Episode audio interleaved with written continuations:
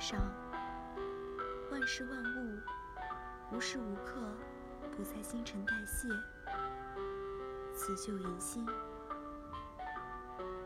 但是，我们看深一层，就会发现，死亡的只是躯壳，生命将涅槃，生生不息。只要春天不死，